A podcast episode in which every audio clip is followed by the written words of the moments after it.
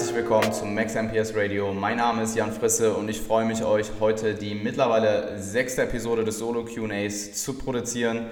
Ähm, eigentlich hätte diese Woche Progressing Beyond mit Toni angestanden, allerdings ist dieser so sehr mit seinem Studium beschäftigt, dass wir es diese Woche leider nicht geschafft haben, einen Termin, einen gemeinsamen Termin zu finden. Ähm, ich denke aber nicht, dass es allzu schlimm ist, denn das ähm, Feedback beim letzten Solo QA oder generell beim Solo QA war ähm, durchaus sehr, sehr gut und ja, ähm, ich habe mir gedacht, ich streue jetzt als Notlösung einfach eine Solo QA-Episode ein. Ähm, ich habe morgen einen Podcast im ähm, mit Arne Otte im ähm, The Art of Personal Training Podcast, auf den ich mich auch ähm, extrem freue.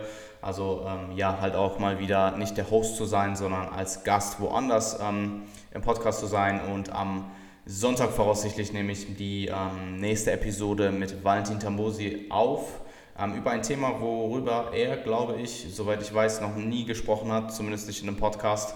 Und ja, es wird auf jeden Fall super interessant. Bin sehr, sehr gespannt auf die Episode.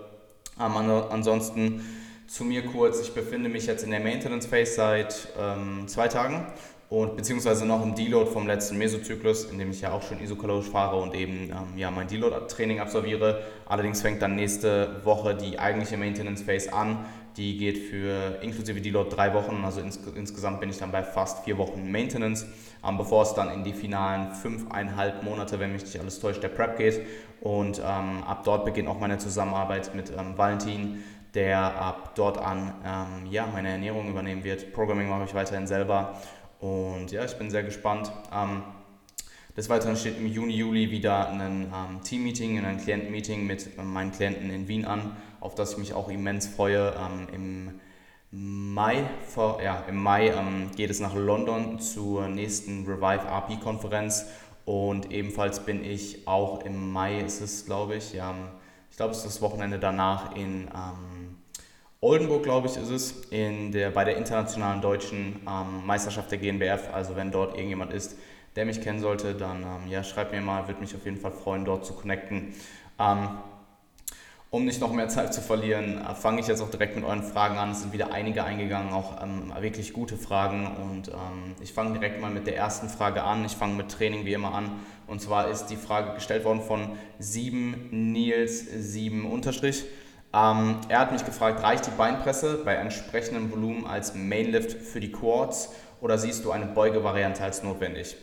Ähm, Grundsätzlich denke ich schon, dass die meisten Leute von einer Art von äh, Kniebeuge profitieren. Das muss jetzt keine halber äh, Kniebeuge sein, das kann auch ein Hack Squat sein oder ein Pendulum Squat, wenn du einen vorhanden hast, oder ähm, eine Squat-Maschine. Ähm, es gibt dort aber, denke ich, doch den, ähm, die rationale eben keine Beugevariante auszuführen aufgrund von individuellen Unterschieden. Also wenn du zum Beispiel deine ähm, Quads in einer Beinpresse viel, viel, viel, viel besser spürst als in jeglicher Beugevariante. Und du mehr DOMs in deinen ähm, Quads bekommst nach einer, ähm, nach einer Session in der Beinpresse versus in einer Beugevariante. Und du generell bei jeglicher Beugevariante andere sekundäre Muskulatur, die dort eben beteiligt ist, mehr spürst, also deine Erectors, deine Glutes ähm, oder andere ähm, Variablen eben deine äh, Fähigkeit in, in einer Beugevariante Overload zu erzeugen beschränken, dann denke ich, kann man mit einer Beinpresse only, wenn man dann noch andere Übungen dazu kombiniert, wie zum Beispiel einen, ähm, eine Leg Extension, kann man fahren, ähm, vor allem wenn man das Volumen entsprechend programmt. Man kann natürlich auch ähm, unterschiedliche Beinpresse-Varianten mit reinnehmen, also den Stand wechseln. Zum Beispiel, anstatt dass du ausschließlich dann eben ähm, Beinpresse mit relativ engem Stand machst, könntest du auch eine Beinpresse-Variante noch reinnehmen, wo du etwas ähm, weiter stehst, vielleicht auch etwas weiter oben auf dem Pad, um mehr ähm, deine hintere Kette zu involvieren. Ähm, und des Weiteren wäre der nächste Punkt, den ich ansprechen wollen würde, passive, Struktur, äh, passive Strukturen. Also wenn du aus irgendeinem Grund ähm, in jeglicher Beugevariante beschränkt bist aufgrund von ähm, Problemen in deinem passiven Bewegungsapparat, dann ist das ebenfalls ein sehr, sehr guter Grund, ähm, nur zum Beispiel eine Beinpresse auszuführen, auch wenn es natürlich häufig vorkommt, dass wenn Leute Probleme in der Kniebeuge oder in jeglicher Variation haben, dass sie dann der, oft auch Probleme in der Beinpresse haben. Und ähm, ja, die letzte, die letzte ähm, Sache, die ich ansprechen möchte, wäre natürlich auch die Verfügbarkeit in deinem Gym. Also wenn du jetzt eine sehr, sehr gute Beinpresse hast und absolut keine Kniebeugenmaschine, keine Hack Squat, keine Pendulum Squat, ähm, keine Smith Machine, wo du eventuell halt eine andere Beugevariation ausführen kannst und lediglich High-Bar-Beuge ausführen kannst und du aber absolut ähm, anatomisch gesehen nicht für die Übung gebaut ist und du dein High-Bar Squat halt eher einem Good Morning ähnelt und du halt sicher gehen kannst, dass die Technik stimmt, etc., dann ähm, das wäre halt auch noch eine Situation, wo ich ähm, ja beim Presse-Only-Programm würde. Ansonsten ähm, was mir übrigens jetzt gerade einfällt, wo ich gerade das Beispiel mit den passiven Strukturen genannt habe, dass ähm, es meistens so ist, dass wenn Leute Probleme in der in den Beugevariationen haben, dass sie die auch in der Beinpresse haben, muss ich mich korrigieren. Ich habe einen Klienten, der aktuell ähm, Knieprobleme hat. An der Stelle, wenn du es hörst, ähm, grüß dich Andreas. Ähm, und er hat das Problem in ja, bisher jeglicher Beugevariante, die wir ausprobiert haben, allerdings nicht in der Beinpresse. Ähm, und somit mache ich mit ihm aktuell nur die Beinpresse und ähm, ja, die Leg Extension. Ähm, und jetzt habe ich ein bisschen den Faden verloren. Verfügbarkeit wäre ein weiterer Grund. Und ähm, du musst halt bedenken, dass in Bodybuilding in der Regel je, keine Übung, du musst keine Übung ausführen. Du musst ähm, im Bodybuilding kannst du auf eine große Auswahl an Übungen ähm, zurückgreifen. Und ich würde mir halt Übungen suchen, die du bestmöglichst spürst, die dir den besten ähm, Stimulus-to-Fatigue-Ratio geben, die beste Stimulus-to-Fatigue-Ratio, also wo du am meisten Stimulus ähm, für die äh, akkumulierende Ermüdung, die du eben durch die Übung erhältst, erhältst also die beste, ähm, die beste Rate, die beste Ratio.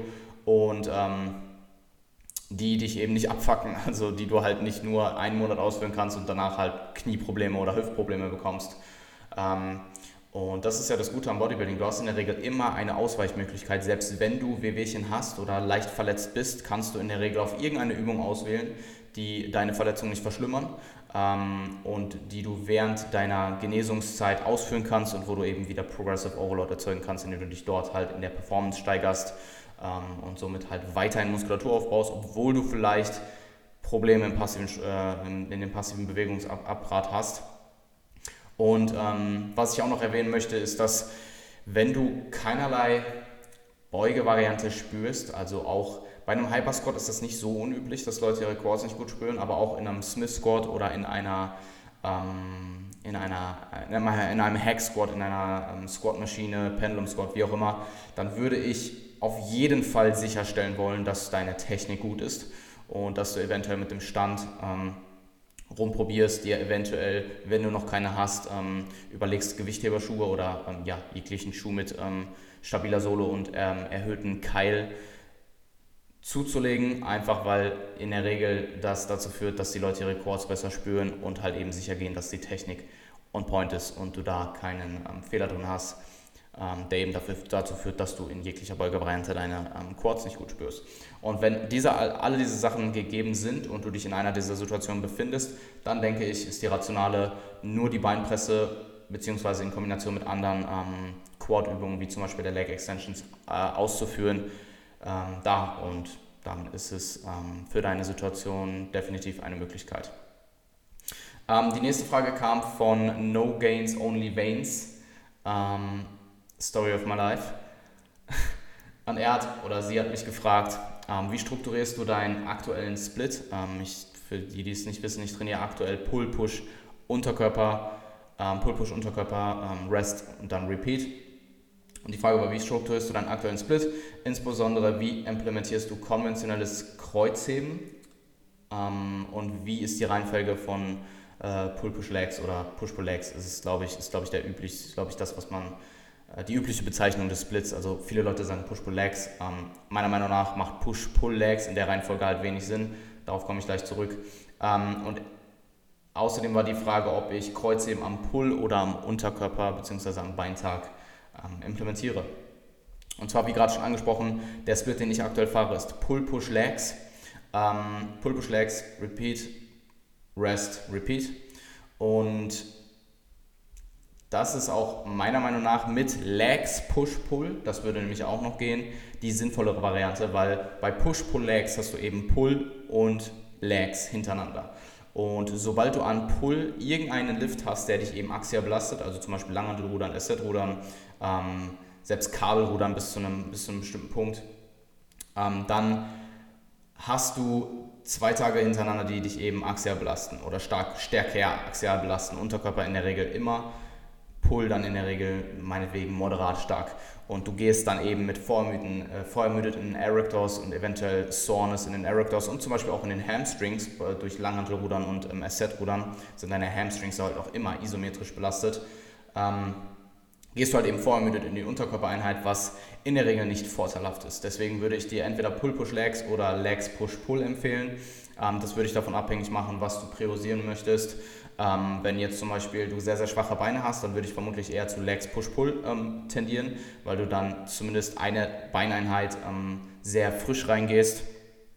Und ich würde dir dann ähm, empfehlen, die erste Pull-Einheit so zu strukturieren, dass du dort eher vertikale ähm, Movements ähm, priorisierst und die horizontalen Züge, die du oder den horizontalen Zug oder Züge, wie auch immer, wie viele Übungen du auch immer an einem Tag machst, die du eben dort programmst, würde ich alle möglichst brustgestützt ähm, programmen oder eben ähm, Übungen auswählen, die dich axial sehr, sehr wenig belasten, weil du ja den zweiten Unterkörpertag, den zweiten Beintag, ähm, zumindest wenn du es in der Struktur mit dem einen Rest, die Woche machst, quasi mit dem Pull-Tag davor ausführen musst. Das heißt, du hast Legs, Push-Pull, Legs, Push-Pull. Und der zweite Leg-Tag ist halt dann nach Post-Pull, also nach dem Pull-Tag, nach dem ersten Pull-Tag. Und dann würde ich dort eher tendieren, ähm, ja, Übungen zu programmen, die halt nicht axial belasten, weil den ähm, zweiten und, den, und dann solche Übungen wie Langhantelrudern oder Asset-Rudern oder jegliche ähm, Rudervariante, die dich eben axial belastet, an den zweiten Pull-Tag zu legen, weil du ja danach den Rest-Day hast, bevor du dann wieder Legs trainierst. Ähm, grundsätzlich ist es immens wichtig, dass du deinen Split, das gilt übrigens für jeden Split, nicht nur für ähm, Pull-Push-Legs oder äh, Legs-Push-Pull, dass du Movements so positionierst, dass du innerhalb der Woche ähm, mit deinem, dass du halt Ermüdungsmanagement so, dass du das Ermüdungsmanagement so beachtest, dass du nie Tage hintereinander hast, die dich sehr, sehr stark axial belasten. Weil ähm, Axialbelastung nicht nur, nicht nur ähm, lokal, also dann zum Beispiel in den Erectors und in den Hamstrings, ähm, also an einem Pulltag in den Erectors und in den Hamstrings, primär aber in den, äh, in den ähm, Erectors, ähm, belastet und du dort halt lokal ermüdest und das eventuell dann am nächsten Tag deine ähm, Unterkörpereinheit beeinträchtigt, sondern Axialbelastung an sich ist auch sehr systemermüdend. Das heißt, ähm, bei mir, ich es gibt auch durchaus die Debatte oder es gibt auch durchaus die Rationale, den Split mit zwei Rest Days zu trainieren, also in, einem acht Tage, in einer 8-Tage-Frequenz, also Pull-Push, Unterkörper-Rest, Pull-Push, Unterkörper-Rest. Und das macht auch, denke ich, ab einem bestimmten Trainingsstand, ähm, beziehungsweise wenn man eben merkt, dass man, die, äh, dass man nach drei Tagen Training halt so ähm, ermüdet ist, dass man eben die restlichen, den restlichen Mikrozyklus nicht mehr ähm, mit ähm, durchführen kann, ohne den Rest Day dazwischen zu haben, dann ist die Rationale für den ersten Rest Day bzw. dann für den zweiten definitiv da. Ähm, was ich halt mache, ist, dass der zweite Pull-Tag, also ich trainiere Pull mit Movements, die mich aktuell belasten, Push, Unterkörper. Der zweite Pull-Tag ist eben mit einem sehr, sehr starken vertikalen Fokus und mit, ähm, mit Übungen, die, äh, oder mit horizontalen Zugübungen, die eben brustgestützt sind. Ähm, der zweite Push-Tag ist auch eher der, der vertikal fokussiert ist, wo ich ein bisschen generell Übungen programme, die nicht so systemisch äh, belastend sind, bevor dann eben der zweite Unterkörpertag mit Deadlifts bei mir aktuell wieder sehr, sehr, sehr stark ähm, ermüdet ist und wo ich eben sehr viel äh, Axialbelastung, wo eben sehr viel Axialbelastung vorhanden ist. Und ähm, so mache ich das aktuell und komme damit auch ganz gut klar. Wobei ich schon sagen muss, dass ich am ersten Pulltag die Ermüdung vom ersten Unterkörpertag doch relativ stark merke, vor allem dann in dem letzten Mikrozyklus, ähm, aber das kontert sich dann ein bisschen aus, da der zweite Pulltag halt der generell, was Systemermüdung angeht, eher der leichtere Pulltag ist und der Pushtag ebenso und dann kommt halt wieder der zweite Unterkörpertag. Ähm, und um deine Frage, also so strukturiere ich meinen Split aktuell und so fahre ich auch ziemlich gut. Ich bin mir noch nicht ganz schlüssig, was ich mache, wenn ich merke, dass ich es nicht mehr regenerieren kann, ob ich anfange, das Volumen zu verringern oder anfange, einen zusätzlichen Rest Day zu implementieren. Also die, ähm, ich fahre aktuell immer noch die gleichen Volumina wie im, Auf, wie im Peak-Aufbau, nur etwas anders strukturiert. Das heißt, ich fange etwas, mit etwas mehr Sätzen ähm, im Mesozyklus an und höre mit etwas weniger Sätzen auf, anstatt ähm, diese sehr aggressive Satzprogression zu haben oder aggressivere Satzprogression. Ich habe immer noch Satzprogression, aber deutlich konservativ, ähm, wie noch im Aufbau. Und ähm, ach so, genau. Das heißt, meine, meine durchschnittlichen Volumina sind immer noch gleich wie im Peak-Aufbau, allerdings ähm, anders aufgeteilt.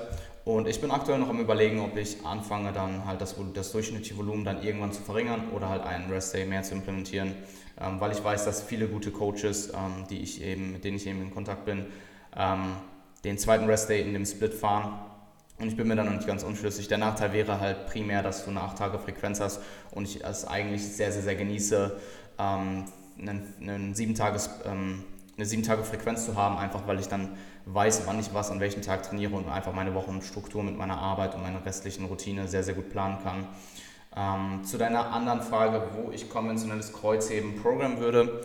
Ähm, es geht beides. Du kannst es an Pull oder an Legs programmen. Ich würde dann halt, wenn du Kreuzheben an Pull programmst, ähm, lang, also kein Langhantelruder machen, sondern würde mich halt für eine Übung entscheiden, entweder für einen ADL, einen äh, Kreuzheben oder eine Langhantel-Rudervariation. Ähm, also dazu ziehe ich dann auch Asset-Rudern.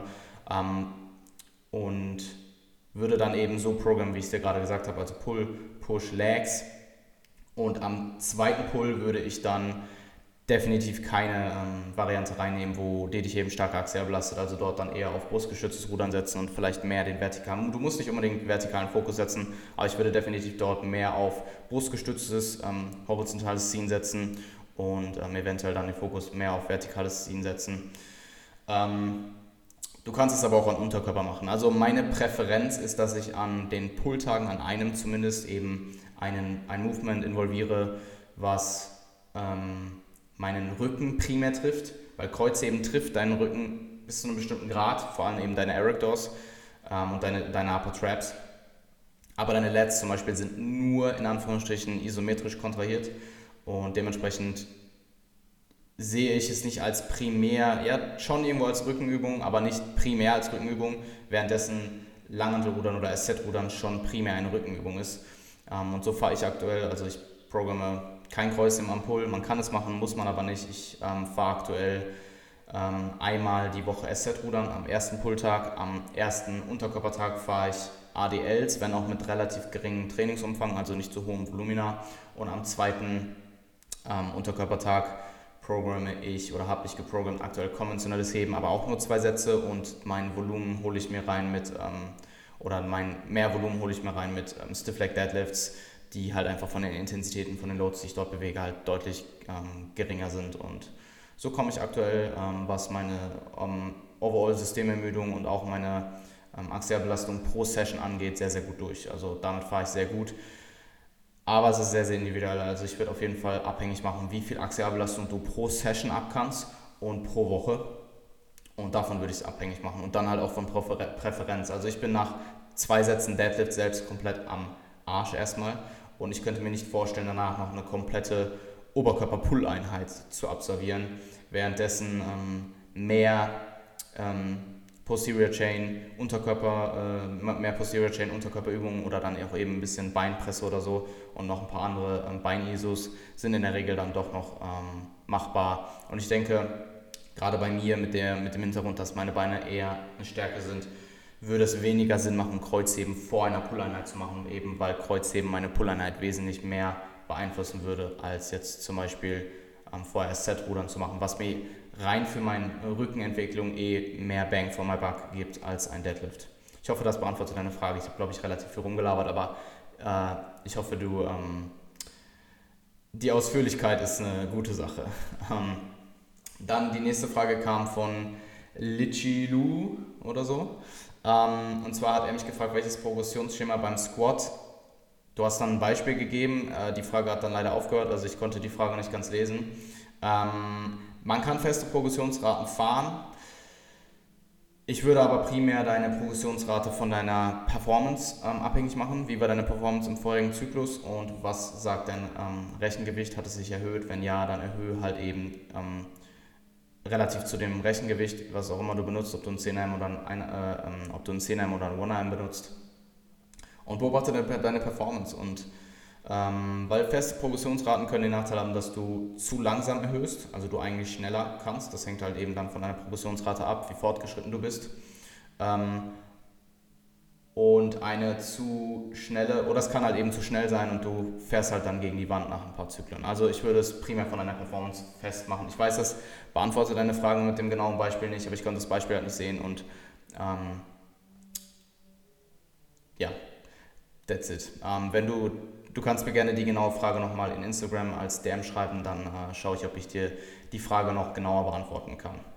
Ähm, die nächste Frage kam von Mahatma.ganti.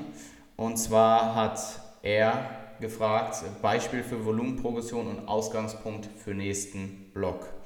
Ähm, grundsätzlich ist halt eben die theoretische äh, Antwort dazu. Willst du das Volumen in den meisten Fällen von deinem minimal effektiven Volumen auf dein maximal oder nahe deinem maximal regenerierbaren Volumen steigern? Ähm, das sieht dann in der Praxis aus, dass du in der Regel 1 bis 3 Sätze ähm, Satzprogression fährst pro Muskel ähm, was nicht heißt, dass du, das, dass du das für jeden Muskel machen musst. Das hängt auch stark davon ab, wie hoch dein, MAV ist, äh, dein MEV ist.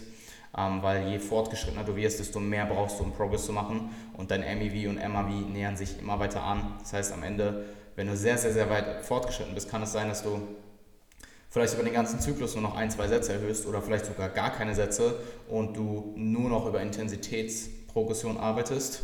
Ähm, das heißt, es ist sehr, sehr ähm, individuell. Ich würde sagen 0 bis 4 Sätze und in der Regel für die meisten Leute irgendwas zwischen 1 bis 3 Sätze pro Woche. Ähm, ist eine gute äh, Orientierung oder ist eine gute Zahl, an der du dich orientieren kannst, im Durchschnitt zumindest. Ähm, die Anpassung im nächsten Block würde ich primär davon abmach, äh, abhängig machen, wie sehr du deine Landmarks gittet hast. Also ähm, dein MEV, wie du dein MEV herausfinden kannst, habe ich im letzten Podcast angesprochen. Ähm, ich habe Timestamps in der, in der Beschreibung. Da kannst du dann mal im letzten Podcast gucken. Das habe ich relativ ausführlich beantwortet. Und ähm, ob du zum Beispiel lokal dein MAV erreicht hast für einen bestimmten Muskel oder ob du eben gemerkt hast, hey, da wäre noch was gegangen, dann kannst du natürlich Anpassungen im nächsten Block machen, wenn du bereit bist, das, ähm, die mehr Zeit zu investieren, mehr zu trainieren, das ähm, minimale mehr Risiko auf dich zu nehmen, denn jede Einheit an mehr Volumen ähm, beinhaltet auch ein höheres Verletzungsrisiko im Training. Ähm, und ob du sicher gehen kannst, dass du externe Variablen, die eben für deine Regeneration verantwortlich sind, abgesehen vom Training, also ähm, Schlaf, Ernährung, Stressmanagement, Entspannung, ähm, ob du die eben so steady halten kannst, dass du ähm, dass du sicherstellen kannst, dass du im nächsten Block wieder so sehr, sehr genau, also nicht genauso, aber sehr ähnlich fahren kannst und ob du äh, mit dem Progress nicht zufrieden bist. Also wenn du mehr Progress möchtest, wenn du maximalen Progress möchtest, dann würde ich dazu, dazu raten, wenn du mit dem Progress zufrieden bist und ähm, du machst Progress, dann ist es auch nicht verkehrt, nicht unbedingt an sein lokales, jeden Zyklus sein lokales MAV in jeder Muskelgruppe zu erreichen, was ab einem bestimmten Grund, ähm, solange du nicht spezialisierst, eh nicht möglich ist, weil deine ganzen, die Summe deiner ganzen lokalen MAVs pro Muskel, die, ähm, die in der Summe halt über deinem System MAV sind und du einfach systemisch vorher overreached und du halt dann eben dein lokales MAV für alle Muskelgruppen gar nicht erreichen kannst. Ähm, Zumindest ist es, das ist halt die Theorie dahinter. Dann würde ich schauen, dass du im ähm, nächsten, was du sonst noch an Anpassungen machen kannst, rein, was das Volumen eben oder Volumenprogression beeinflussen würde, wäre deine Rep-Ranges, dass du schaust, dass du zum Beispiel, wenn du jetzt einen Makrozyklus beeinflusst für Hypertrophie, meinetwegen du baust ein halbes Jahr auf und du hast in diesem halben Jahr vier Zyklen, dass du über diese vier Zyklen die durchschnittliche Wiederholungsanzahl leicht steigerst. Das heißt, du hast meinetwegen ähm, den für Hypertrophie relevanten Wiederholungsbereich von ich teile es jetzt mal in drei Bereiche auf, 5 bis 10, 10 bis 20 und 20 bis 30 und dass du vielleicht mit 50% 5 bis 10 anfängst und 25% in den anderen Bereichen und du dich dann eben über diese Mesozyklen in der durchschnittlichen oder den prozentualen Anteil an ähm, den prozentualen Anteil, den du dich eben in einer dieser Wiederholungsbereiche befindest, von Zyklus zu Zyklus leicht verschiebst und ähm, immer weiter in Richtung der höheren, des höheren Wiederholungsbereiches schiebst. Also meinetwegen, du fängst mit 50 im ersten an und hörst mit 50 im letzten auf, im letzten Mesozyklus und hast dann jeweils 25% in den anderen beiden. Ähm, Also ganz grobes Beispiel, das ist, sehr, ist auch wieder individuell, weil unterschiedliche, ähm, weil äh, Adaptionsraten an unterschiedliche Wiederholungsanzahlen auch sehr intra, nicht intra, inter, interindividuell sind. Das heißt, es kann gut sein, dass du bestimmte Menschen auf äh, 5 bis 10 deutlich besser ansprechen und dort schnelleren Progress machen und bessere Pumps bekommen und ähm, währenddessen jemand anderes vielleicht in einem sehr, sehr hohen Wiederholungsbereich besseren Progress machst.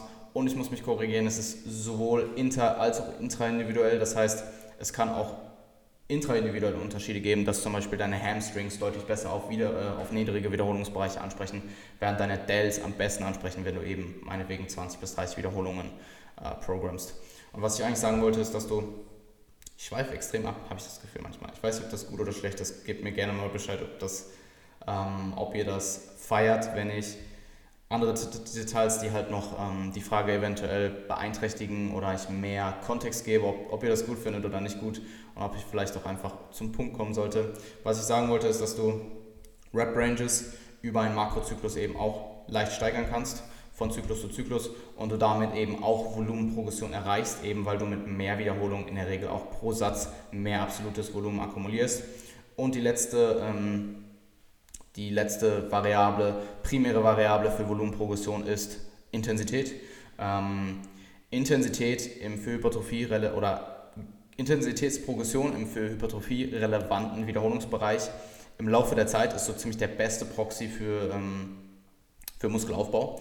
Das heißt, wenn du dich in deiner Performance ähm, zwischen 5 bis 30 Wiederholungen steigerst, sehr, sehr spezifisch 8 bis 12 Wiederholungen übersetze und in sehr, sehr sehr vielen oder allen Übungen in einer Muskelgruppe, vor allem eben auch Isolationsübungen, ist das so ziemlich der beste Proxy für Hypertrophie, den es gibt. Vor allem, wenn du ähm, zusätzlich dazu noch ansteigendes Körpergewicht hast und andere Variablen, aber das sind eben die zwei besten und Performance ist immer King.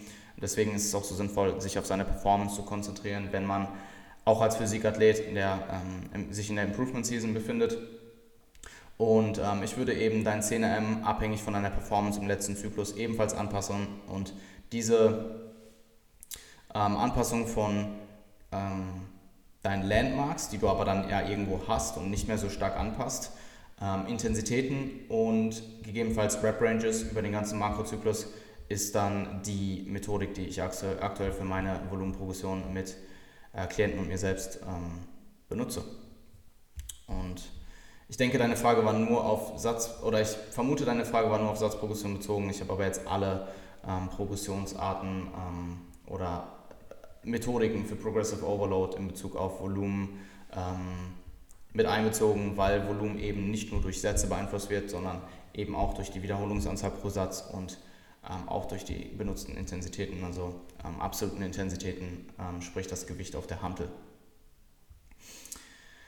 Nächste Frage, was hältst du von ähm, RPT innerhalb einer Übung? Hat mich Dennis-HB1 gefragt. Ich denke, du meinst ähm, Rest-Pause-Training.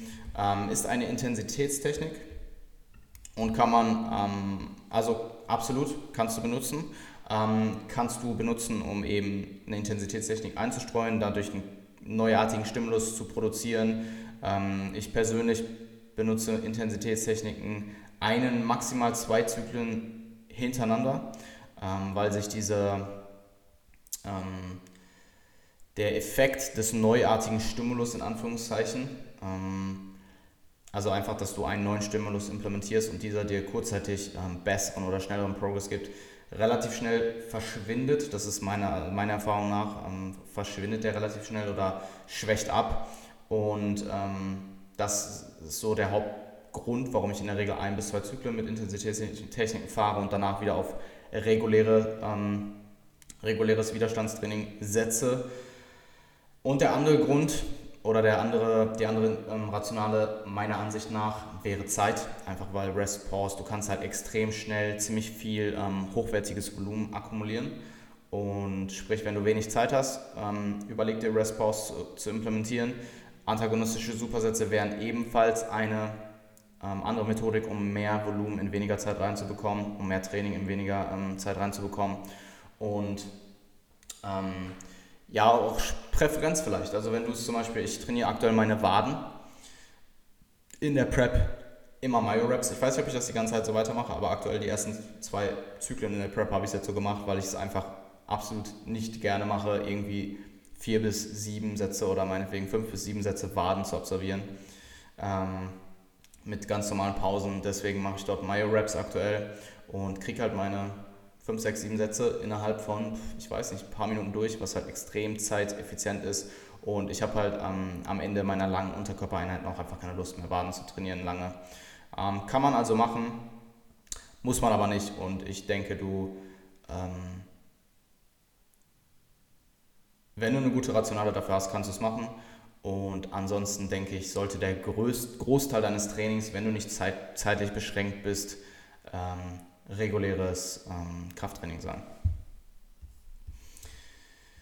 Die gleiche, äh, der gleiche User, also wieder Dennis, hat mich gefragt, kann ein Low-Volume, High-Intensity-Plan funktionieren, beziehungsweise ist es ratsam? Kann er funktionieren? Klar, absolut. Ist es ratsam? Ähm, das hängt davon ab, wie so oft. Und ich probiere jetzt wieder ein bisschen Kontext zu, äh, zu geben. Ich denke, dass die richtige Kombination aus Volumen, Intensität und Frequenz ähm, die, beste, die besten Resultate produzieren willst, wenn du adheren kannst. Dazu gleich mehr. Also ist vermutlich die beste Methodik, ähm, eine Kombination und ähm, aus diesen drei Variablen zu fahren in der richtigen Dosis und nirgendwo jetzt unbedingt ähm, nirgendwo den Bias halt komplett, den Schwerpunkt komplett hinzulegen. Also Low Volume, High Intensity implementiert, implementiert ja, implementiert, impliziert ja, Alter, impliziert ja, dass du, ähm, dass du wenig Volumen fährst und hohe Intensitäten. Und ich, ja, es ist halt, oftmals ist es halt Moderation und ich denke, in, ähm, für Hypertrophie hast du, solltest du, nicht solltest du, aber doch solltest du für, für beste Resultate vermutlich eher den Schwerpunkt auf Volumen legen. Warum? Einfach weil Volumen die Variable ist, die am meisten mit Hypertrophie assoziiert wird. Intensität auch, aber eben nicht so stark wie Volumen und Frequenz eben, wenn du eine gewisse Frequenz von mindestens zweimal die Woche ähm, ähm, drin hast, in der Regel auch nicht. Das heißt, höhere Frequenzen können Sinn machen, wenn die MAVs, der Muskel, die du eben, äh, wenn, wenn ein, ähm, wenn du einen Muskel hast, der eben ein so hohes MAV hat, dass du eben über 10 Sätze pro Einheit kommst, eben weil sich gezeigt hat, dass 10 Sätze vermutlich dein Session MAV pro Muskelgruppe ist, ungefähr in dem Rahmen, also im Durchschnitt 10 Sätze und du von mehr nicht mehr profitierst, sondern einfach nur mehr Muscle Damage akkumulierst, was dich dann einfach in ein größeres Regenerationsloch schießt, wovon du aber nicht mehr profitierst. Dementsprechend macht es Sinn, eine Frequenz von mehr als zwei zu fahren, wenn du eben ähm, Muskeln hast, die entweder sehr, sehr schnell regenerieren, die ein hohes MAV haben, was aber meistens die Kombination aus beiden ist. Also zum Beispiel deine Side Delts haben in der Regel ein höheres MAV als dein, deine Hamstrings und regenerieren auch schneller als deine Hamstrings. Oder wenn du merkst, dass du ähm, innerhalb der Session oder wenn du merkst, dass die, das Volumen pro Session eben so hoch wird, dass du potenziell Junk Volume akkumulierst, ob das jetzt über die 10 Sätze ist oder nicht, muss nicht unbedingt sein. Also wenn du nach sechs Sätzen Hamstring merkst, dass du danach einfach deine Performance extrem abfällt und dein Pump aufhört und du einfach nur noch das Gefühl hast, dass du mehr Ermüdung akkumulierst, dann ist es vielleicht auch eine, eine gute, ähm, ein guter Indikator, vielleicht die Frequenz zu erhöhen. War jetzt ein blödes Beispiel mit den Hamstrings, aber ähm, das wären so die drei Gründe dafür. Ich schweife wieder übelst ab. Ähm, und solange du eben auf mindestens zweimal die Woche kommst und dann potenziell höher für bestimmte Muskelgruppen, bist du da auch auf der sicheren Seite. Und ich würde eben, ja, ich denke, es ist stark präferenzabhängig. Also wenn jetzt jemand kommt und er kann absolut nicht mit Reps in Reserve trainieren und er muss immer Balls to the Wall Failure trainieren und es gibt keinen Weg dran vorbei, dann ist das vermutlich der beste Approach für dich, weil du nicht nur, du machst vielleicht minimal weniger Progress an der Theorie, allerdings hast du mehr Spaß im Training und du gehst vielleicht ambitionierter rein und du glaubst mehr dran und der Plan wird einfach besser durchgezogen. Und diese ganzen ähm, Dinge spielen eben auch eine immens große Rolle. Also es kommt nicht nur auf das theoretisch optimale Programming auf dem Papier an, sondern eben immens auch auf Spaß bis zu einem bestimmten Punkt zumindest. Denn wenn du nur nach Spaß gehen würdest, dann ähm, kann es halt sein, dass du so weit davon abweichst vom theoretischen optimalen Programming, dass du ähm, am Ende nur noch rumpumpst und äh, ja, halt kein. Ähm, also Spaß sollte vorhanden sein, aber manchmal muss man Dinge tun, die dir keinen Spaß machen. Das wollte ich damit sagen. Ähm, und also wenn du jemand bist, der wirklich rein von, von wenn du wirklich nicht an Rap and Reserve Training glaubst und du hast wirklich so einen richtigen Anti, so eine richtige Anti-Stellungnahme dagegen und du glaubst nicht dran und du machst es dann und hast keinen Spaß im Training und gehst nicht gerne und ähm, steckst nicht so viel Arbeit rein, dann ist es vermutlich suboptimal, ja. Ähm, ich denke aber, dass Reps in Reserve eine Lernkurve haben und je mehr, je eher du lernst und je besser du daran wirst, deine Reps in Reserve akkurat einzuschätzen, desto mehr merkst du dann auch, wie hart Rep in Reserve Training eigentlich auch ist. Also ähm, drei Reps in Reserve ist hartes Training. Ohne Spaß, jeder, der sagt, drei Reps in Reserve sind nicht hart, der lässt halt einfach mehr als drei Reps in Reserve. Ähm, und erst recht für zwei oder eine Rep in Reserve. Ähm, und ja, in der Regel haben diese Approaches, wo du halt sehr, sehr nah an Failure trainierst, ähm, sehr, sehr oft halt auch das höhere Verletzungsrisiko. Ähm, und wer jetzt sagt, das ist kein hartes Training, wenn du Reps in Reserve lässt, dann ja, probier doch mal ähm, ein paar Reps in Reserve zu lassen, dein Volumen dementsprechend zu erhöhen und das akkumulativ über Wochen zu erhöhen und am Ende nicht nur das hohe Volumen zu fahren, sondern eben auch sehr, sehr nah ans Muskelversagen zu gehen. Und dann sagt mir nochmal, dass es kein hartes Training ist. Ähm, also ja, kann funktionieren. Ist es ratsam? Meiner Meinung nach in den meisten Situationen nicht, zumindest wenn du sehr, sehr, sehr dogmatisch Low Volume, High Intensity fährst. Und ich denke, ein eher moderaterer Approach, beziehungsweise ein Approach, der leicht Richtung Volumen gebiased ist, macht für viele, viele Leute mehr Sinn. Vor allem, wenn du eben danach bist, optimalsten, den besten und schnellsten Progress zu machen, den du machen kannst und bereit bist, alles dafür zu tun.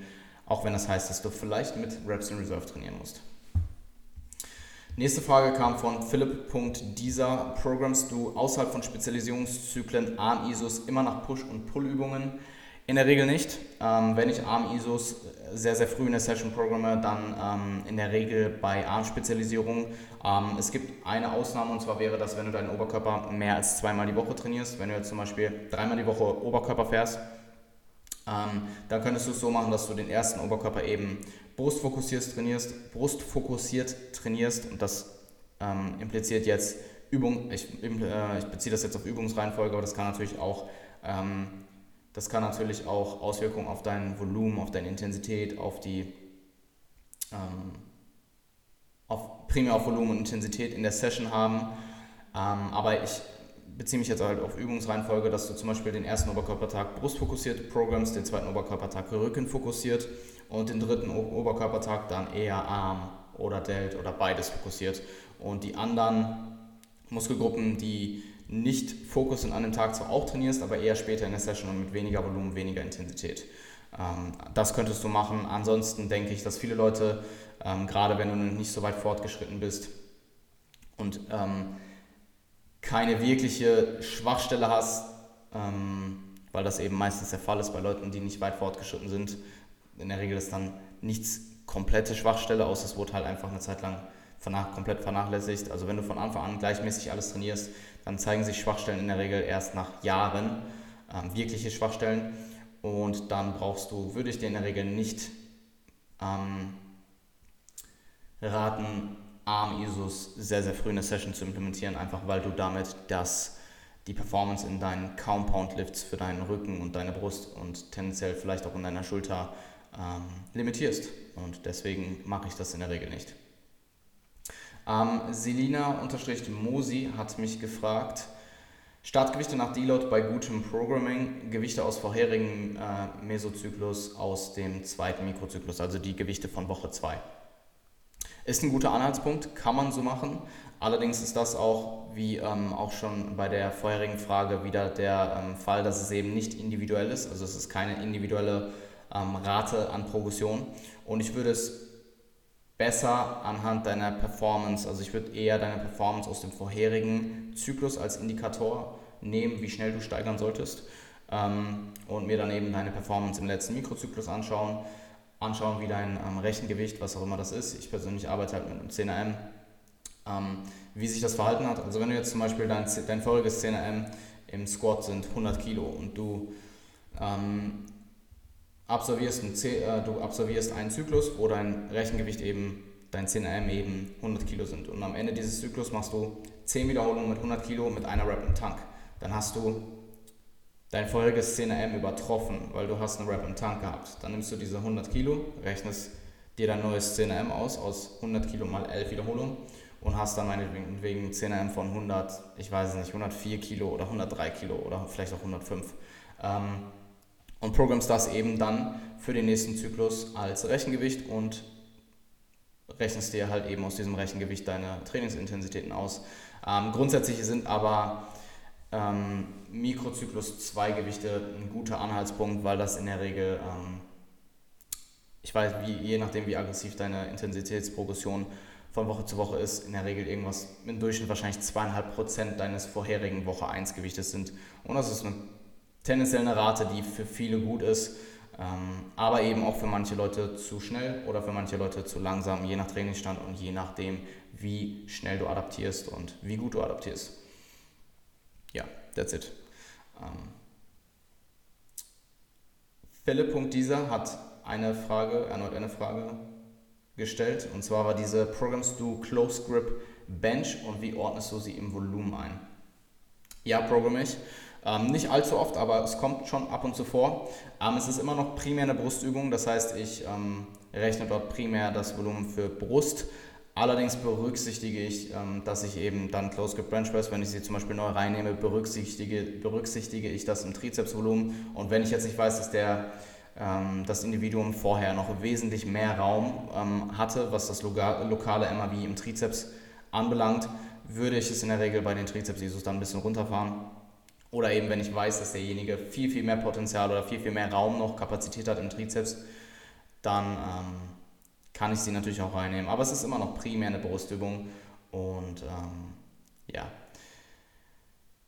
du musst das Ganze halt relativ sehen und ähm, man kann natürlich unterschiedliche Übungen in unterschiedliche Muskelgruppen aufteilen und jetzt sagen, Close Grip Bench ist meinetwegen 0,75, also Einsatz Close Grip Bench ist auch 0,75 Sätze Trizeps oder so, aber das verkompliziert das Ganze enorm und ich würde einfach an der Stelle Rücksicht darauf nehmen und das Ganze immer relativ sehen. Ähm, und ja, that's it. Also ich rechne das Volumen einer Übung immer der primären Muskelgruppe, die eben involviert ist, zu. Ähm, Marcel-Kiebis hat mich gefragt, um wie viele Sätze erhöhst du dein MEV und senkst dein MAV in der Diät? Ähm, mein MEV steigere ich von Zyklus zu Zyklus um ein bis zwei Sätze. Ähm, ich habe es am Anfang im ersten Zyklus um zwei Sätze erhöht und mein MAV um ein bis zwei Sätze verringert. Ähm, habe die Frage auch nochmal Mike Isotil, Dr. Mike Isotil bei RP Plus gestellt und er hat mir gesagt, dass, die, ähm, dass man eben oder dass ich mein MEV im in der Regel zwischen ein bis zwei Sätze erhöhen soll, erhöhen soll, einfach weil der Katabolismus von Zyklus zu Zyklus mehr ist und du mehr Stimulus brauchst, um eben ähm, Muskelverlust zu äh, überkommen, beziehungsweise noch weiterhin Progress zu machen. Ähm,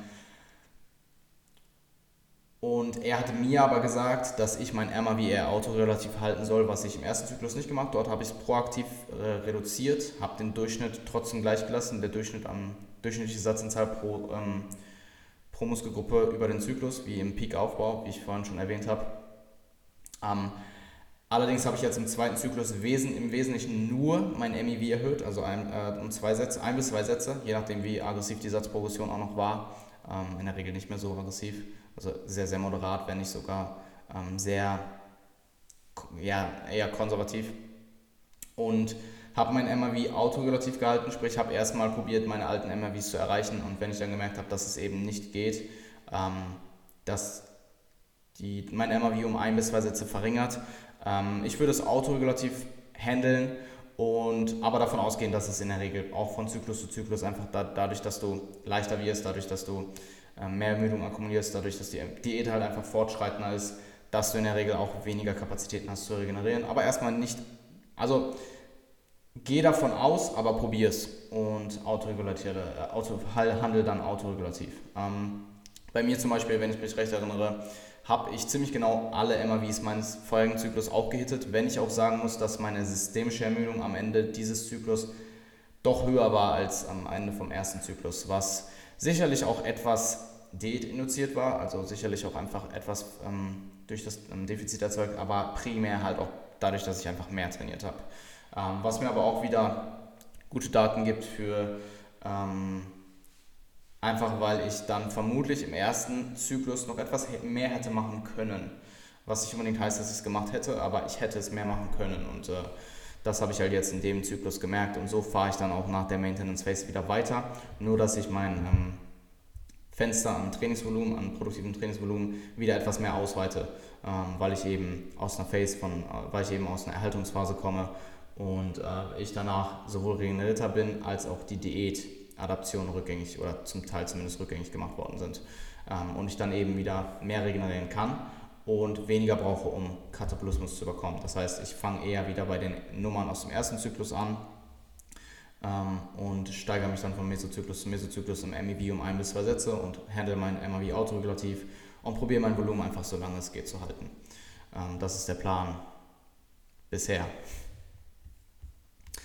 Kommen wir zur Ernährung und zwar hat ähm, Luis, Luis Lifts, ähm, Luis aus meinem Gym, hat mich gefragt, wie Diäten, um maximal viel Muskelmasse zu erhalten. Ähm, es gibt tendenziell drei Variablen, die mir jetzt gerade in den Kopf kommen, die dafür verantwortlich sind, ob du Muskulatur verlierst. Ähm, oder drei Variablen innerhalb einer Diät. Das wären zum einen die Aggressivität des Defizits, das wäre die Länge des Defizits, also wie, nein, das wäre die Aggressivität des Defizits, also wie aggressiv diätest du. Das wäre die Länge des Defizits, das heißt, wie lange diätest du und wie lean bist du. Das heißt, je leaner du bist, desto eher tendiert ähm, der Körper dazu, Muskelmasse als ähm, Energiequelle her herbeizuziehen, anstatt eben deine äh, Fettreserven zu benutzen. Ähm,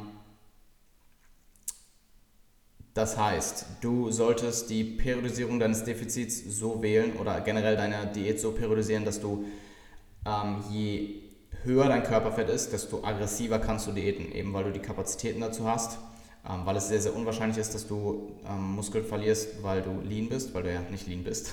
Ähm, und weil du noch nicht lange diätest. Das heißt, ich würde dir raten, ähm, in deinem Fall vermutlich irgendwas zwischen 8 bis 12 Wochen zu diäten, sehr eher aggressiv reinzugehen und das Defizit über den Verlauf der Diät zu verringern oder zumindest die Rate an Gewichtsverlust, weil es kann gut sein, dass du durch metabolische Adaptionen, ähm, dass sich dein Gesamtverbrauch so verändert, dass du die Kalorien gar nicht unbedingt erhöhen musst, sondern einfach mit den gleichen Kalorien oder ähnlichen Kalorien weiter diätest und sich die Rate an Gewichtsverlust einfach verringert. Kommt aber auch wieder darauf an, ob du das Ganze mit Steps zum Beispiel ausgleichst. Ähm, es kann schon gut sein, dass es in der Regel in so einer Diät wie in deinem Fall erhöhst du dann die Kalorien quasi durch die Diät durch, wenn vielleicht auch nicht in den Raten, in denen du es im Vorhinein erwartet hättest. Das heißt, du steigst aggressiv ein Diät ist nicht zu lange, also ich würde dir maximal 16 Wochen empfehlen, eher irgendwas, wahrscheinlich 12 Wochen ist eine gute Zeit, 8 bis 16 Wochen irgendwie in dem Rahmen. Ähm, ich würde aggressiv rein, einsteigen und weniger aggressiv durch, den, durch die Diät durchwerden und ähm, ja, weil du eben, je länger du diätest, weil du immer leaner wirst und immer länger diätest, die, das ähm, Risiko am Muskelverlust immer höher wird, wenn du weiter aggressiv diätest. Ähm, deswegen am Anfang aggressiv und dann moderater werden und dann ja, durch die Diät durch. Ähm, und nicht zu lange diäten. Und nicht so lange diäten, dass du extrem lean wirst. Also in deinem Fall würde ich, äh, also für den meisten Männer irgendwas im Bereich von 9 bis 14 Prozent oder so, oder meinetwegen ähm, 8 bis 14 Prozent, um eine größere Range zu geben, ist, eine gute, äh, ist ein guter unterer Punkt der Selling Range, um eben wieder produktiv aufzubauen. 8% sind schon sehr, sehr extrem und es sind schon eher Ausnahmefälle, weil wirkliche 8% Körperfett sind extrem lean und wirkliche 10% Körperfett sind auch schon sehr, sehr lean. Also ähm, vertu dich da nicht und ähm, überschätzt deinen Körperfettanteil lieber etwas. Ähm, Ansonsten ist es halt so, dass durch die Diät, dadurch, dass du eben ein Energiedefizit wärst, die Raten, an der, die Raten der Muskelproteinsynthese, die du ähm, durch die Ernährung stimulierst, verringert werden. Und generell auch, im, also deine MPS an sich ist verringert. Die Raten an MPS verringern sich. Sowohl ähm, in Ernährung als auch im Training. Deswegen ist es auch so viel schwieriger. Deswegen ist es auch so viel schwieriger im Defizit Muskulatur zu synthetisieren, einfach weil die MPS-Raten verringert sind. Ähm, was du aber machen kannst oder was du machen solltest, ist, dass du weiterhin so trainierst, wie als würdest du hypertrophieren wollen. Weil das eben gewährleistet, dass du den ähm, größten Stimulus der MPS eben durchs Training, ähm, das ist auch übrigens im Aufbau so, weil wenn du jetzt anfängst nur einfach viel und häufig Protein zu essen, dann ähm, wirst du vermutlich trotzdem nicht net positiv sein, was deine MPS-Balance angeht. Ähm, währenddessen du eben mit einem Trainingsstimulus, vor allem mit einem sehr, sehr guten Trainingsstimulus, deine MPS eben sehr, sehr hoch treiben kannst für einen bestimmten Zeitraum und dann in der Regel net positiv bist, wenn dein Programming eben gut bist und du äh, genug Protein konsumierst und dein Training eben auch regenerierst. Und ich würde so trainieren, wie du jetzt gerade trainierst, um zu hypertrophieren und im besten Fall machst du noch weiter Progress, das heißt, baust noch Muskulatur auf, wenn auch in deutlich geringeren Raten oder ähm, hältst halt zumindest deine Muskulatur. Und in, der, in dem Rahmen, in dem ich dir jetzt gesagt habe, dass du diäten sollst, 8 bis 16 Wochen, mit dem ähm, meinetwegen 1,25, maximal 1,5 Prozent am Anfang, das ist schon sehr, sehr aggressiv, an Defizit, also an prozentualem Gewichtsverlust des Körpergewichts pro Woche und dann am Schluss eher Richtung 0,75 bis 0,5 Prozent. Ähm, wirst du, wenn du gut trainierst und andere Sachen wie Proteinintake im Griff hast, also einen ausreichend hohen Proteinintake, ich würde mindestens 2,3 Gramm pro Kilogramm Körpergewicht anpeilen ähm, und du deinen Stress und Schlaf gut managst, wirst du höchstwahrscheinlich, wenn überhaupt, minimal Muskulatur verlieren. Aber ich vermute eher, dass du noch weiter im Progress machst bis zu einem bestimmten Punkt und dann am Ende höchstens halt einfach nicht mehr weiter hypertrophierst und einfach nur noch Fett verlierst. Stressmanagement in der Diät ist extrem wichtig und dass du ausreichend und gut schläfst ist auch extrem wichtig, weil es gibt Daten, die gezeigt haben, dass wenn du ähm, wenig schläfst, dass deine dass wenn du in, dich in einem Kaloriendefizit befindest, dass du mehr Muskulatur verlierst, als, also relativ, oder prozentual gesehen mehr Muskulatur verlierst, relativ zu dem Fettverlust, als wenn du mehr schläfst. Und genauso ist es auch im Überschuss. Das heißt, du ähm, baust mehr Fett auf als Muskulatur, zumindest relativ wie wenn du gut schlafen würdest. Ähm, ja, und so würde ich Diäten, um maximal Muskelmasse zu erhalten. Ähm, die nächste Frage kam von Max-Moos25. Was erhoffst du dir aus der Ashwagandha-Supplementation? Ähm, Stressreduktion. Ähm, Ashwagandha hat jetzt nicht unfassbar viel Daten, aber die Daten, die es dazu gibt, sind doch durchaus vielversprechend und diese haben eben gezeigt, dass du äh, Cortisol, ähm, Serum-Cortisol-Reduktion hast, ähm, auch eine relativ betrachtliche und das wird dann dazu führen, dass du eine verminderte Stressreduktion, äh, Stressreaktion auf bestimmte Dinge hast. Und das erhoffe ich mir dadurch. Ob es wirkt, kann ich nicht wirklich sagen. Ich nehme es jetzt das zweite Mal. Ich habe es ähm, letztes Jahr im Juli genommen, für die Zeit, die ich geminicutet habe. Das waren fünf Wochen. Habe keinen Unterschied gemerkt. Also die Diät war sehr leicht, das kann ich sagen. Habe aber auch zu der Zeit relativ stark, ähm, relativ schlechtes Hautbild auf meinem Rücken bekommen. Habe es damals auf, aufs Ashwagandha zurückgeführt, weil alles, alles andere gleich war. Habe es jetzt im zweiten Diätzyklus der Prep, habe ich halt nochmal gesagt, ich probiere es nochmal. Habe dieses Mal kein schlechtes Hautbild bekommen, das heißt, es lag vermutlich nicht am Ashwagandha. Ähm, kann aber jetzt auch nicht sagen, ob es wirkt. Also der Diätzyklus jetzt war doch, ich weiß nicht, ob er wirklich, er war sehr gleich wie der erste. Ich habe aber auch weniger Gewichtsverlust gehabt, also auch geplant weniger Gewichtsverlust, eben weil ich das Defizit ähm, oder den prozentualen Gewichtsverlust im zweiten Zyklus etwas geringer gehalten habe. Anstatt 1,25% eben 1%. Ähm, und er war sehr ähnlich schwer. Also jetzt, ob ich jetzt weniger Stress hatte diesen Zyklus, kann ich nicht sagen. Ähm, ich kann aber auch definitiv nicht sagen, dass ich es nicht merke. Also ich bin im Zwiespalt. Ich kann dir vielleicht in ein paar Monaten nochmal mehr dazu sagen. Ähm, ich weiß halt, dass einige sehr äh, gute Coaches darauf schwören und denen vertraue ich halt und probiere es eben auch. Und Vermutlich kann ich erst, wenn ich wieder im Aufbau bin, wirklich eine ausschlaggebende Antwort dazu sagen, weil da halt die Variablen, äh, die externen Variablen ähm, gleicher sind und ich da den Unterschied vermutlich dann eher merke. Ähm, wie lange sollte ein Diet Break maximal gehen? Die Frage kam übrigens von j.bxyz. Wie lange sollte ein Diet Break maximal gehen? Zwei Wochen nach zwölf Wochen und 8,5 Kilogramm Abnahme. Dazu gibt es keine harten Regeln. Da muss man auch ein bisschen in der ähm, Definition eines Diet Breaks. Also für mich, ich gehe, also meines Wissens nach ist ein Diet Break ein bis mehrere Wochen lang und eine Erhaltungsphase ist in der Regel äh, mehrere Wochen. Also definitiv mehr als eine, oder sehr, sehr sicher mehr als eine. Das heißt, ich würde sagen, ein Diet Break in meiner ähm, ähm, Terminologie ist ein bis drei Wochen oder so. Ein bis vier Wochen, ein bis zwei Wochen, irgendwie so in dem Rahmen. Ein bis, also mindestens eine Woche und maximal vier Wochen. Aber dann ist es eigentlich schon eher eine Erhaltungsphase. Also meinetwegen ein bis zwei, maximal drei Wochen. Und Erhaltungsphase ist alles ab drei Wochen aufwärts. Ähm, und ich würde einen Diet Break in der Regel programme ich eine Woche lang und alles, was darüber geht, programme ich dann eben als Erhaltungsphase. Ähm, und Diet Breaks kombiniere ich häufig ähm, in, in meinem ähm, Coaching mit Deload-Phasen, wo du eben eh deloadest und der Trainingsstimulus verringert ist.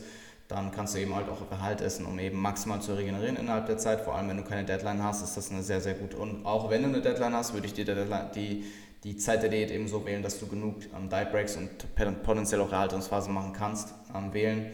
So programme ich aktuell Diet Breaks und Erhaltungsphasen würde ich ungefähr grob pro 10% Gewichtsabnahme programmen und dann in der Regel ein Drittel bis eine Hälfte der Zeit, die du diätet hast. Also in deinem Fall, wenn 800 Kilogramm schon 10% Gewichtsabnahme sind, was ähm, durchaus sein kann, ähm, außer du hast halt irgendwie weit über 85 Kilogramm gewogen, dann ähm, würde ich dir vermutlich jetzt eine Erhaltungsphase ähm, raten. Vor allem eben, wenn du keine Deadline hast, einfach um, es kommt auch ein bisschen auf den Kontext an, ob du danach weiter diäten willst, ob du danach aufbauen möchtest. Wenn du jetzt ähm, ultra lean bist und du willst aufbauen, dann würde ich dir einen Kalorienüberschuss empfehlen. Wenn du jetzt, wenn du weiter diäten möchtest oder ähm, wenn du weiter diäten möchtest, auf jeden Fall eine Erhaltungsphase. Und wenn du was gibt es noch für Szenarien? Wenn du einfach nur dein Gewicht erhalten willst, dann ah ja auch logischerweise Erhaltungs-, eine Erhaltungsphase, eine lange Erhaltungsphase. Aber ich gehe mal davon aus, dass du weiter diäten möchtest, ähm, weil du auch von einem Diet Break sprichst. Und ich würde dir da vermutlich, ähm, wie ich gesagt habe, ein Drittel bis eine Hälfte der äh, Zeit der Diät empfehlen. Und dann würde ich in deinem Fall bei 800 Kilogramm Abnahme und 12 Wochen Diät vier Wochen erhalten und danach halt nochmal weiter diäten und mir dann überlegen, ob du eventuell jede ähm, alle, jeden Mesozyklus einen Diet Break machst. Also so fahre ich aktuell in der Prep. Jede fünfte Woche ist ein Diet Break und jetzt gerade mache ich nach zehn Wochen Diät, ab wenn auch sehr, sehr aggressiv, muss ich dazu sagen. Also ich habe eine, ähnliche, hab eine ähnliche Abnahme wie du in zehn Wochen mit zwei Diet Breaks, muss man dazu auch sagen. Also eigentlich in acht Wochen Diät ähm, habe ich jetzt acht Kilogramm Abnahme gehabt. Mache ich jetzt ähm, mit dem Deload jetzt vier Wochen Erhaltung, also drei Wochen Erhaltungsphase eigentlich und den zweiten Deload halt und fahre danach nochmal weiter. Ähm, und ich habe jetzt 10% Körpergewicht abgenommen und beim zweiten Schub werden es etwas mehr als 10%, vermutlich, höchstwahrscheinlich, ich weiß mein Stage Rate ja noch nicht genau. Aber da ist es halt auch eben die Natur einer Contest Prep, dass ich eben da auch nicht unbedingt nachhaltig diete, weil ich ja eh nicht vorhabe, die Form danach zu halten. Also ich würde dir höchstwahrscheinlich drei bis vier Wochen, drei bis sechs Wochen Diet Break empfehlen, ähm, beziehungsweise Erhaltungsphase dann. Ähm, ich würde sagen, mindestens einen Monat, wenn du keine Deadline hast. Vier bis sechs Wochen. Und danach eben dann, wenn du weiter daten möchtest, weiter daten. Oder wenn du erhalten möchtest, für immer halten. Und wenn du halt jetzt gerade schon extrem lean bist und du willst nicht mehr weiter daten, dann würde ich dir vermutlich erstmal einen Kalorienüberschuss empfehlen. Ähm, kommen wir zu Coaching-Fragen. Ähm, Lurchi81 hat mich gefragt, ab wann hast du wieder Kapazitäten für langfristige Coachings? Jetzt aktuell. Ich habe noch Kapazitäten. Also ähm, ich nehme aktuell immer noch Klienten auf, werde aber irgendwann an den Punkt kommen, wo ähm, meine Arbeitskapazitäten für mein Coaching halt durch, das, durch die Prep verringert werden und ich halt keine weiteren Klienten mehr aufnehmen kann. Jetzt aktuell bin ich noch ähm, sehr sicher, dass ich weitere Klienten aufnehmen kann, wenn ich auch schon sehr, sehr viel arbeite. Ich weiß gerade die genaue Zahl nicht, aber ich bin bei etwas über 30 Klienten aktuell. Ähm, und ja, jetzt gerade sind Plätze für langfristige Coachings vorhanden. Ähm, irgendwann dann in der Prep nicht mehr, höchstwahrscheinlich. Kai DMK, Kai, ein Klient von mir, hat mich gefragt, ähm, er möchte, oder ich will dich ja nicht stressen, aber was macht der Merch? Ist es der Merchandise oder das Merchandise? Ich bin mir nicht sicher. Ich glaube, es ist das Merchandise. Wie auch immer. Ähm, Ich werde jetzt in den nächsten paar Tagen in die Gruppe posten, die Designs stehen soweit. Ähm, es sind primär halt einfach ähm, einfarbige Shirts mit meinem Logo auf der linken Brustseite und für Klienten habe ich eben den Teamfrisse auf, äh, auf, die Teamfrisse Aufschrift auf der Rückseite. Ähm, und ich werde das Merch aber auch öffentlich anbieten, nur eben ohne Teamfrisse auf der Rückseite. Ähm, wer da ein T-Shirt möchte, ich werde sie höchstwahrscheinlich am Anfang in schwarz, blau, dunkelgrau, khaki und ähm, Bordeaux, also so rot, Weinrot ähm, anbieten. Ähm, wer welche möchte, kann mir eine DM schreiben. Ich werde es aber sicherlich auch nochmal in die Story posten mit Beispielbildern. Und ähm, ja, wird sehr, sehr bald kommen. Also noch etwas Geduld, bald hast du dein Shirt oder deine Shirts. Ähm, Jana Brinki95 hat mich gefragt, wie hast du dir deine Webseite aufgebaut? Ähm, dann hat sie gefragt mit, mit äh, Wix, Jimdo oder selber oder selbst programmiert. Ähm, ich habe sie mit einem guten Freund von mir aufgebaut, der Webdesigner ist. Das wird dir vermutlich nicht viel bringen. Ich würde aber darüber nachdenken, es outzusourcen, weil es eben dann das Problem ist, du investierst halt extrem viel, musst extrem viel Zeit investieren, je nachdem auch wie talentiert du in solchen Sachen bist, bis du da am Ende ein Resultat hast. Und keiner garantiert dir halt, dass das Resultat gut ist. Also ich sehe auch oft Leute, die sich ihre Website selbst bauen, da unfassbar viel Zeit investieren und dann ja, denke ich mir halt so, okay, cool, du hast jetzt eine Website, aber die ist scheiße.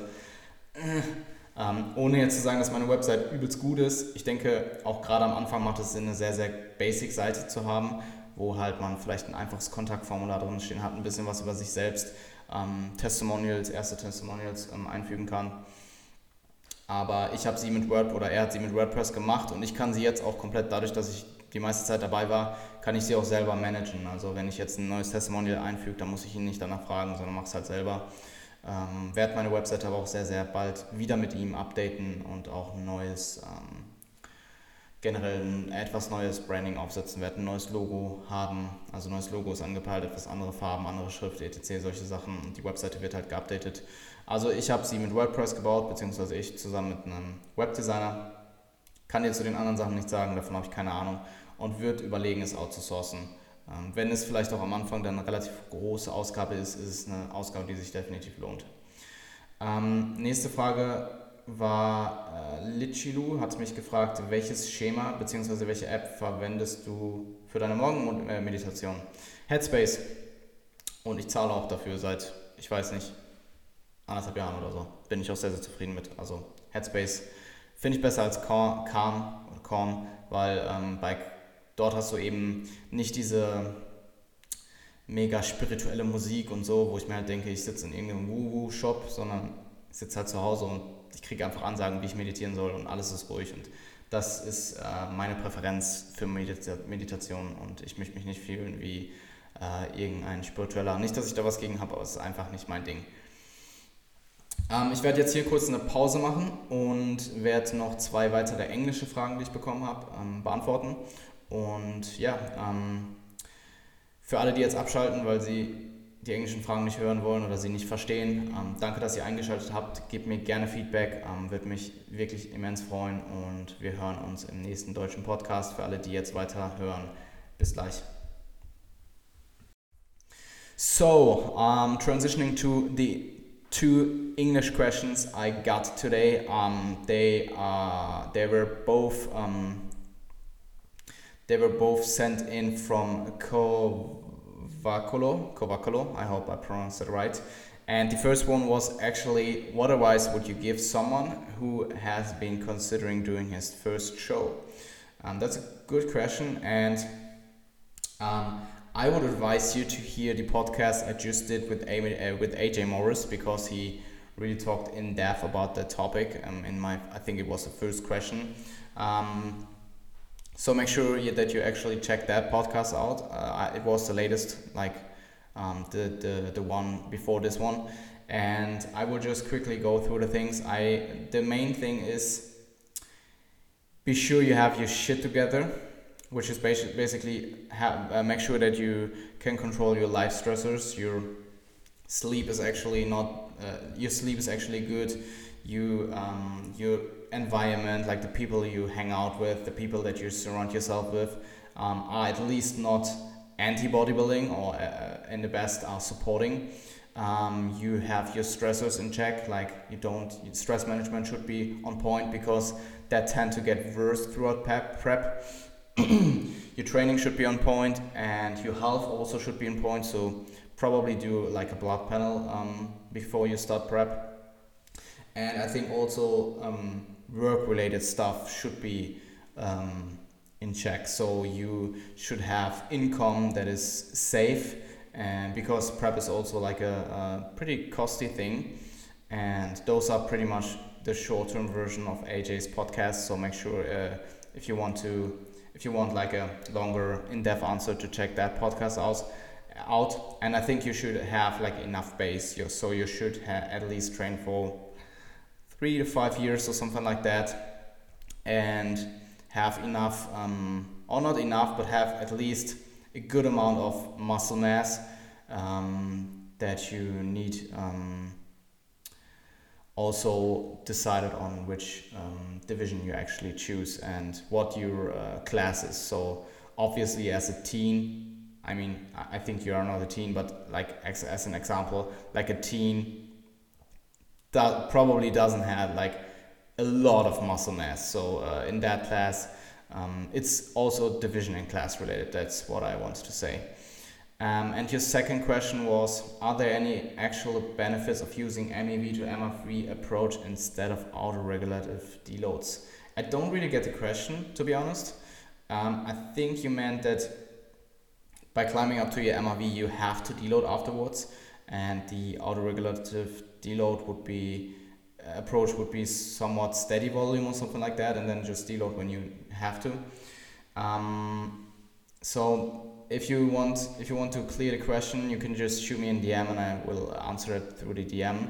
Um, but what I just what I wanted to say about this is that auto-regulatory I just can't pronounce it auto-regulatorily auto the, the auto-regulation of deloads and pre-planned deloads are not exclusive. So you can um, do a combination of both. So you pre-plan your deloads. For example, you do like five weeks of accumulation and the sixth week would be a deload. And then you just auto-regulate it, auto, auto-regulate it. So if you, at the end of week five, notice that fatigue slowly rises, but you could potentially, or you are pretty sure that you have like a good week of productive, overloading, stimulative um, training in you, then just do it and deload afterwards. Or if at week four you notice that you're pretty pretty fatigued, that you um, that motivation to train goes down, your sleep goes shit, you don't have hunger anymore, um, you feel pretty sluggish throughout the day, then you should probably take your deload a week um, earlier. And um, yeah, that's pretty much how I do it. Um, I combine both approaches and um, have pretty good success with that. So hopefully that answered the question somewhat. If not, just shoot me in the DM and I will clear that up. So uh, those were the two um, English questions I got today. Um, for everybody uh, who has, yeah, probably only you have listening to this, and yeah, for everybody who has listened to this, um, thank you. I really appreciate it. Um, give me like uh, feedback if you want to. I really appreciate it. And yeah, I wish you all a good day and see you next time. Bye.